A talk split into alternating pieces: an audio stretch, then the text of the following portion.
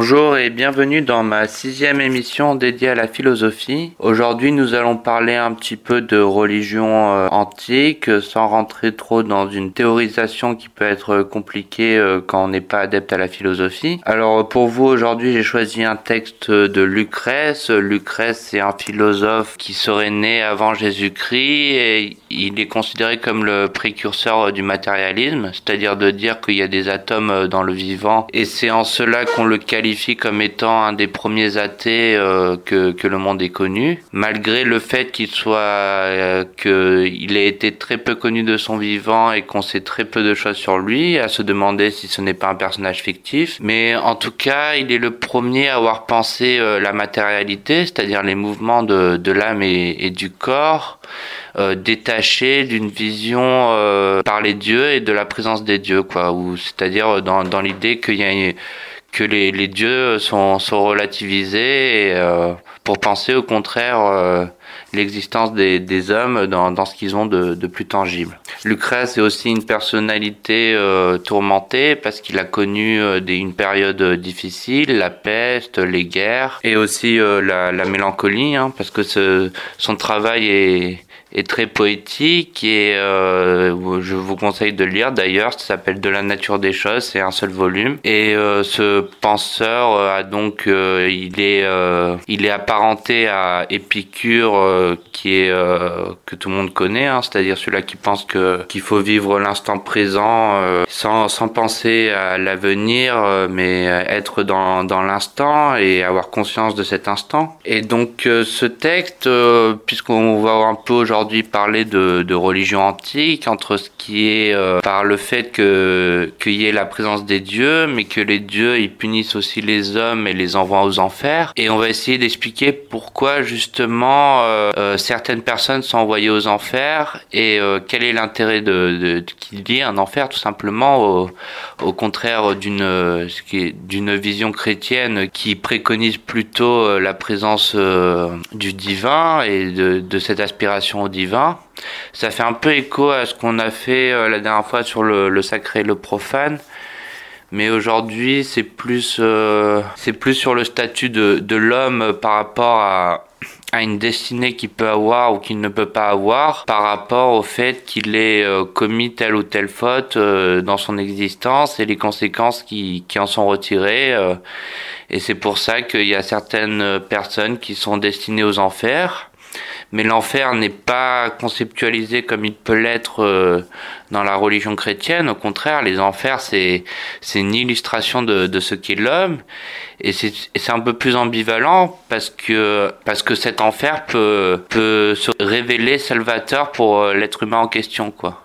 Et il interroge aussi euh, pourquoi de son existence les, ces hommes en question ont commis des fautes et quel est l'intérêt de, les placer aux enfers, c'est-à-dire l'Achéron, mais aussi ça interroge, ça, ça fait attrait à des réflexions philosophiques sur le sens de, la vie et sur la manière un peu de comment vivre dans la société, parce que c'est de la religion, hein, pas, c'est fictif, mais euh, ça fait un peu écho à, à justement cette euh, ce sens de, l'existence et comment bien vivre quoi. Parce qu'on en reste à une tradition classique et la grande question de de l'Antiquité, c'est comment vivre en fait finalement. Donc euh, je vais vous lire ce texte qui s'intitule Les Enfers. Tous ces supplices que la légende place dans les profondeurs de l'Achéron, l'Achéron c'est un fleuve qui conduit aux enfers, c'est dans notre vie en vérité que nous les trouvons. Donc là il met bien, euh, il met bien en doute la, la, relativité de la présence des dieux qui apparaissent plus comme euh, une image qu'une réelle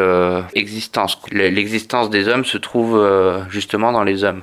Le malheureux Tantal, qui à ce qu'on raconte euh, tremble de crainte sous un énorme ro rocher suspendu dans l'air et que paralyse une terreur sans objet qui n'existe pas, ce qu'il y a, c'est dans cette vie des hommes tourmentés par la crainte des dieux et qui ont peur des coups que le sort réserve à chacun d'eux. Donc dans, dans cette idée, il y a justement euh, euh, la projection que la religion permet d'inspirer la, la crainte aux hommes parce qu'à un moment donné, des, des, hommes ont commis des fautes et que ces fautes euh, sont, sont répréhensibles et donc euh, c'est un peu l'idée d'exemple, quoi. C'est-à-dire que c'est une illustration, mais ça ça ça fait réfléchir les hommes sur le, sens, la manière dont on doit vivre dans la vie pendant l'Antiquité. Donc pas davantage dans l'Achéron, ne gît tyros que déchire les oiseaux, assurément d'ailleurs. Il ne pourrait trouver dans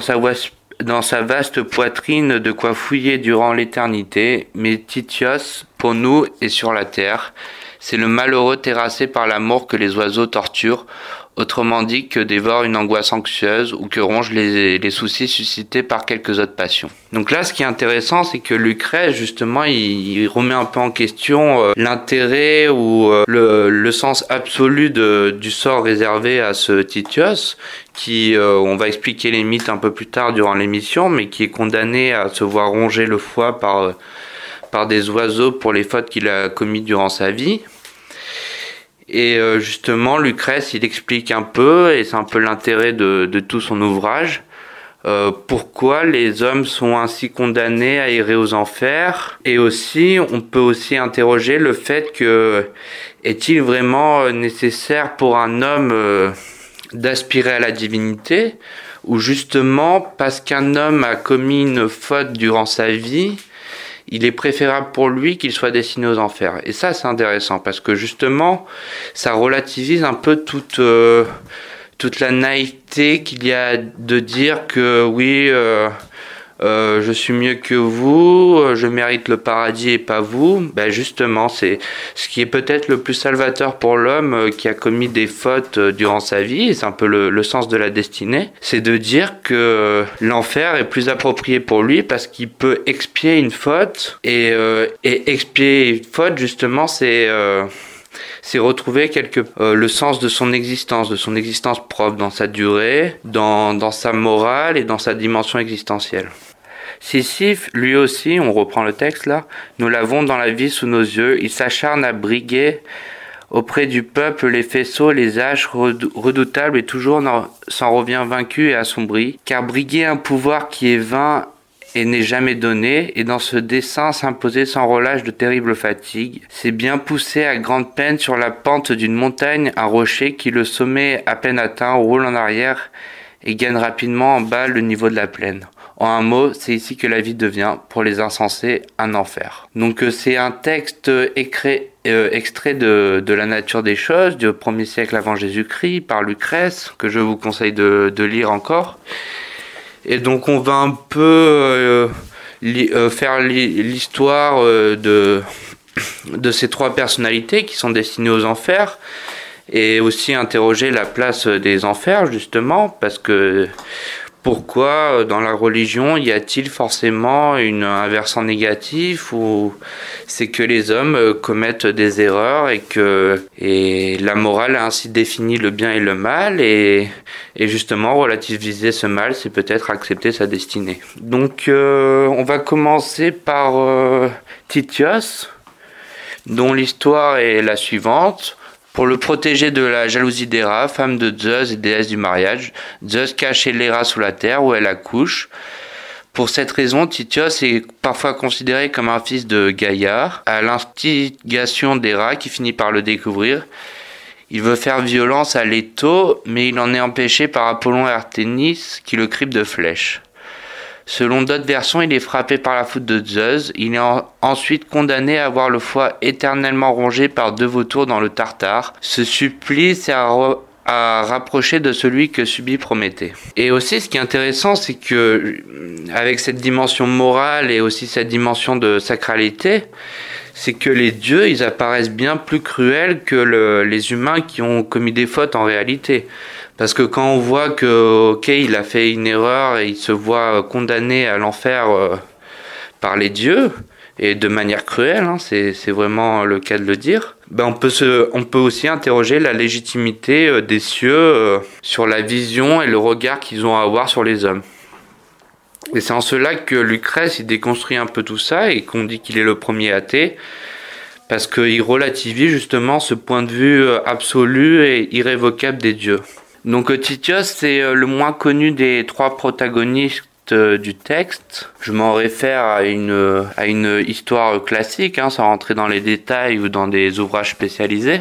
Et donc on va parler de Tantale maintenant qui fait référence à la prohibition du cannibalisme en quelque sorte. C'est ainsi que, que c'est interprété. Oui, parce que Tantale, il, il aurait euh, commis une, il a commis une faute plus grave et, euh, et donc ça, ça, ça permet de mettre en en valeur euh, l'intérêt de, la personne humaine dans l'Antiquité et donc de prohiber le cannibalisme, quoi, qui durant les dans certaines tribus avant avant l'Antiquité pouvait être autorisé, quoi. Et euh, c'est aussi en cela que les mythes et les légendes euh, introduisent le comportement des hommes à avoir en société malgré le fait que pour euh, ceux qui sont condamnés aux enfers, c'est déjà trop tard. Euh, et, euh, et, en cela, ce sort apparaît comme pour eux comme des exemples, et donc un exemple une, chose à ne pas reproduire au sens moral, et donc des exemples à éviter,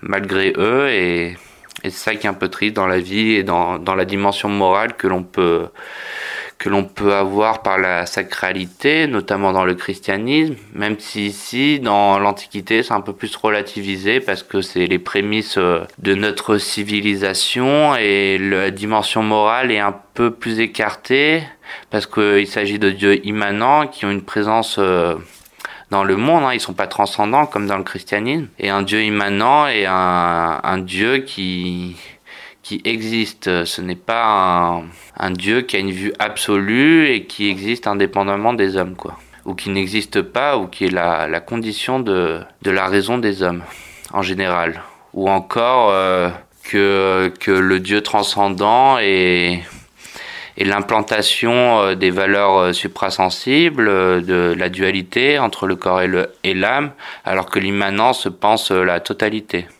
c'est-à-dire l'unité et c'est pour ça que, en quelque sorte, on peut dire que penser euh, des dieux immanents, c'est penser quelque chose de plus essentiel et de, et de moins culpabilisant et aussi, euh, et c'est plus intéressant, je trouve, d'un point de vue euh, sémantique parce que, euh, enfin, c'est mon point de vue, hein, parce que je, je ne suis pas croyant, mais parce que ça permet de, de raconter une histoire sans empoisonner le discours de, de faits moraux euh, qui peuvent être euh, parfois euh, injustifiés. Donc Tantale, les dieux honoraient Tantale de leur amitié et le recevaient à leur table divine, mais ils trahissent leur amitié de diverses manières selon les auteurs.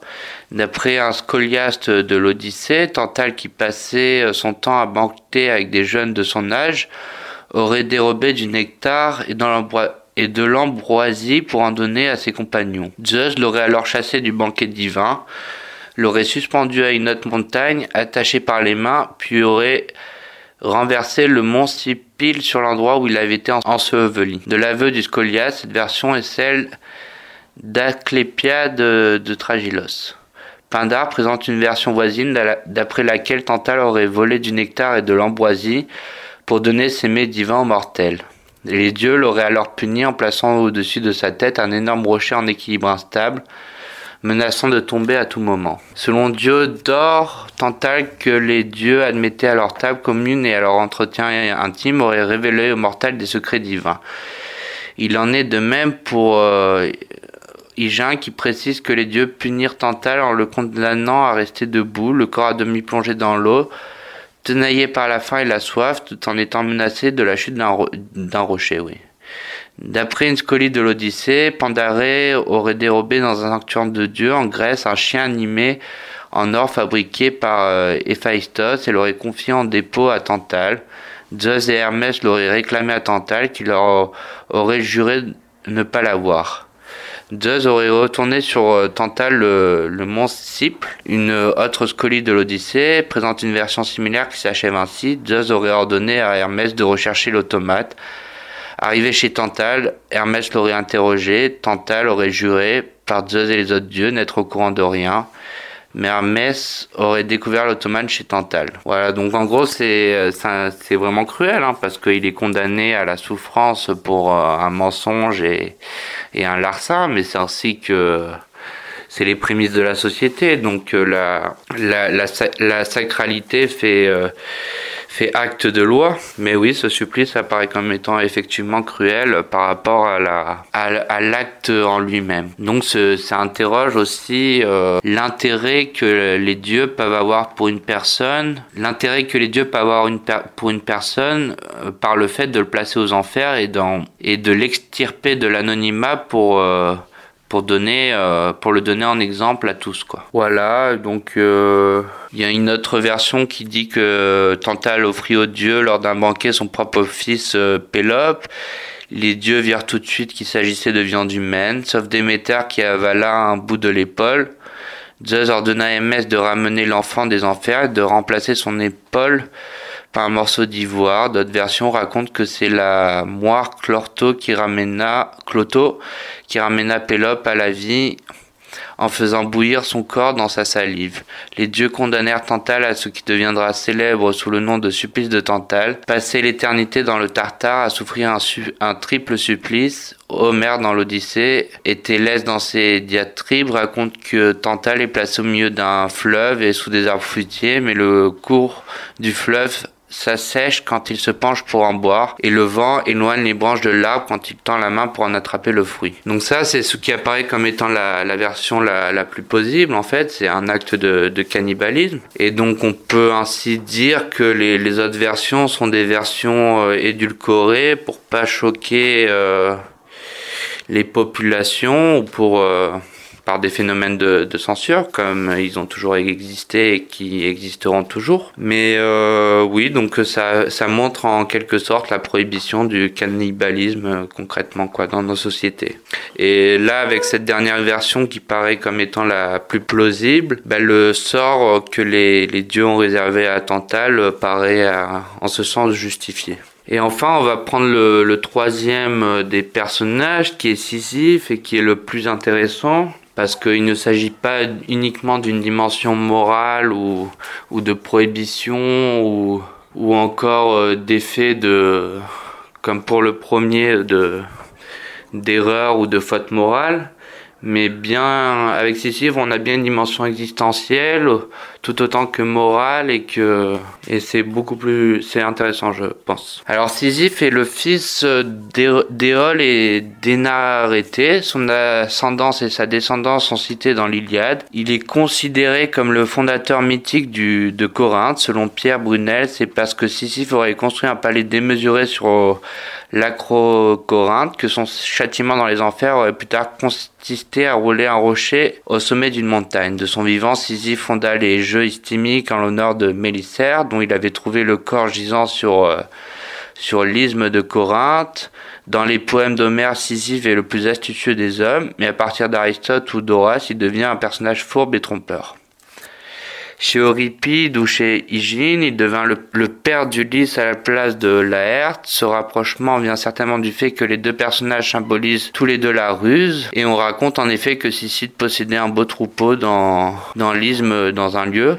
Non loin de lui vivait euh, fils de Chioné, dont le frère jumeau Philamon était né des œuvres d'Apollon, alors qu'Autolycos se disait fils d'Hermès.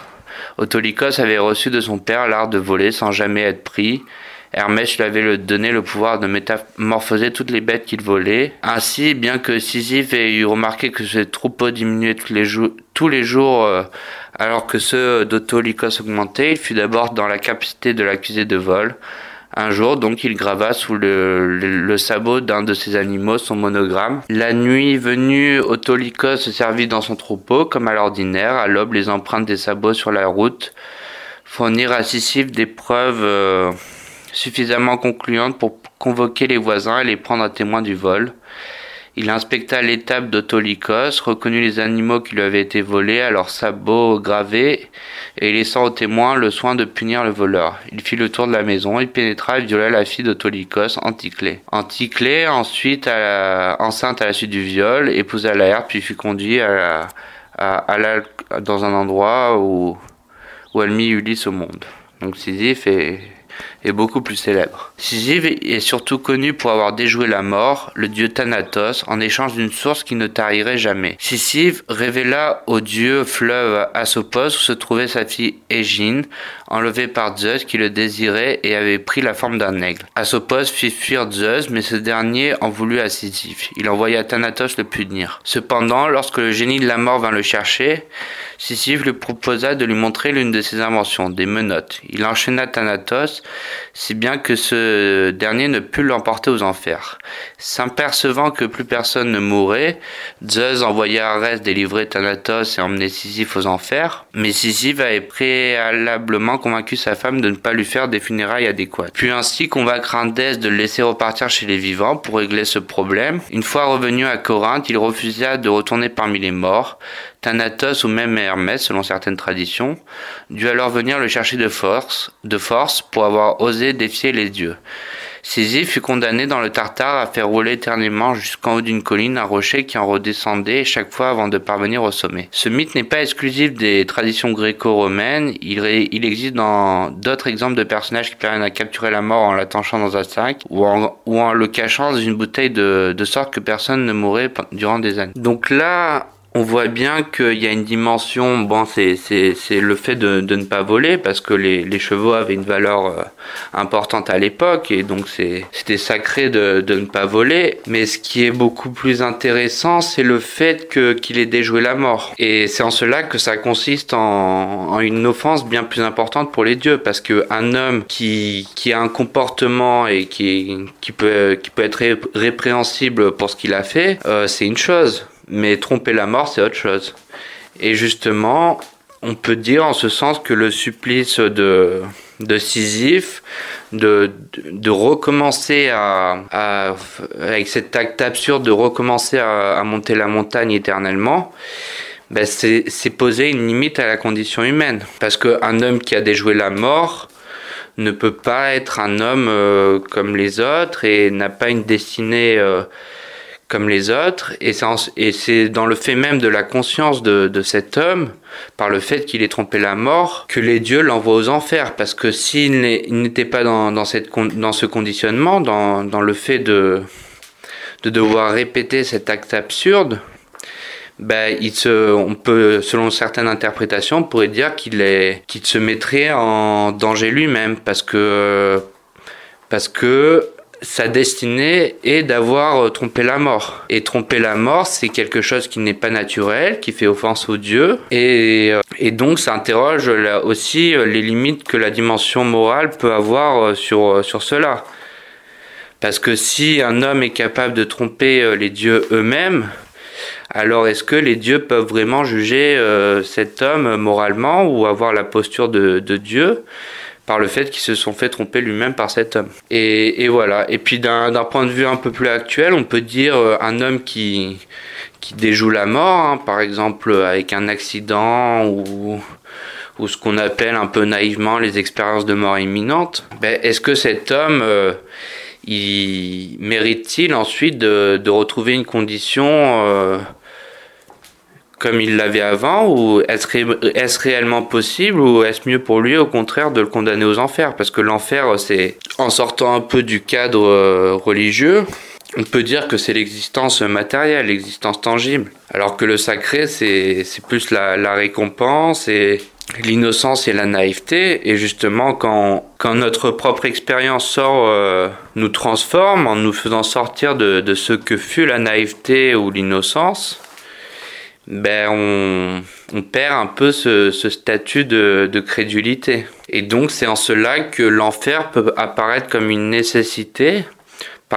comme une nécessité, une c'est-à-dire la nécessité de devoir être ce qu'on est, par le fait que, que l'expérience passée euh, a fait perdre toute possibilité d'atteindre un jour, euh, euh, un jour de nouveau les cieux. Et c'est en cela que les enfers apparaissent une nécessité en, en comparaison avec, euh, avec le, le, paradis.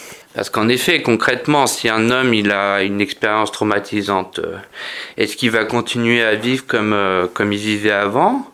Ou au contraire il va plutôt et c'est ce qui se produit hein, il va il va plutôt repérer dans sa conscience la répétition de, de ce fait et remémorer cela éternellement sans pour autant euh, sans pour autant réussir à le dépasser. C'est en cela qu'on peut dire que les enfers apparaissent comme quelque chose de plus simple pour la, personne en question que euh, de dire de fait qu'il n'y aurait pas d'enfer et que tous méritent le paradis. Au-delà de la dimension morale, je veux dire. C'est-à-dire que pour la personne elle-même, l'homme, par le fait qu'à un moment donné il a subi telle destinée, ben, ce qui est le plus salvateur pour toi, c'est de d'avoir conscience de cette destinée et de répéter cette euh, et de répéter un supplice ou une condamnation aux enfers euh, éternellement pour euh, quelque part réparer cette faute ou ou du moins ne pas ne pas être détruit par elle. Parce qu'il y a une dimension d'éternité c'est-à-dire de dire que que voilà si on dans pour prendre un exemple, si on mélange les deux, euh, de dire bon, ok, euh, cet homme a eu telle expérience, euh, alors rien ne change et on l'envoie au paradis. Ben justement, c'est peut-être ce qu'il y aurait de pire pour lui que de l'envoyer au paradis. Et donc il y a, y a, quand même une idée de pardon là-dedans, quoi. C'est-à-dire les dieux pardonnent en quelque sorte à l'homme qu'il était ce qui s'est passé. Au contraire, parce que parce que dans le cas contraire, l'homme ne serait pas à sa place et un homme qui pleure au paradis, euh, c'est un non-sens quoi. Donc, euh, donc voilà, c'était intéressant de. Bon, j'ai pris des, extraits simples, hein. j'ai fait juste une lecture euh, d'histoire sans trop chercher à, rentrer dans, des ouvrages spécialisés. Mais c'est intéressant de, voir comment les, mythes et les, et les légendes façonnent un peu le rapport à la sacralité ou au contraire euh, à la matérialité en l'occurrence ici avec Lucrèce parce que Lucrèce euh, est défini comme un des premiers athées donc euh, il relativise un peu la toute-puissance des dieux et, la cruauté qu'ils peuvent infliger aux hommes, tout en nuançant le, propos par euh, en montrant que, que les enfers c'est peut-être ce qu'il y a de, de plus nécessaire pour certaines destinées comme, euh, comme une preuve de pardon des dieux. Pour terminer, on va revenir un peu sur le texte plus précisément en évacuant un peu l'idée euh, de, de, divin et d'enfer.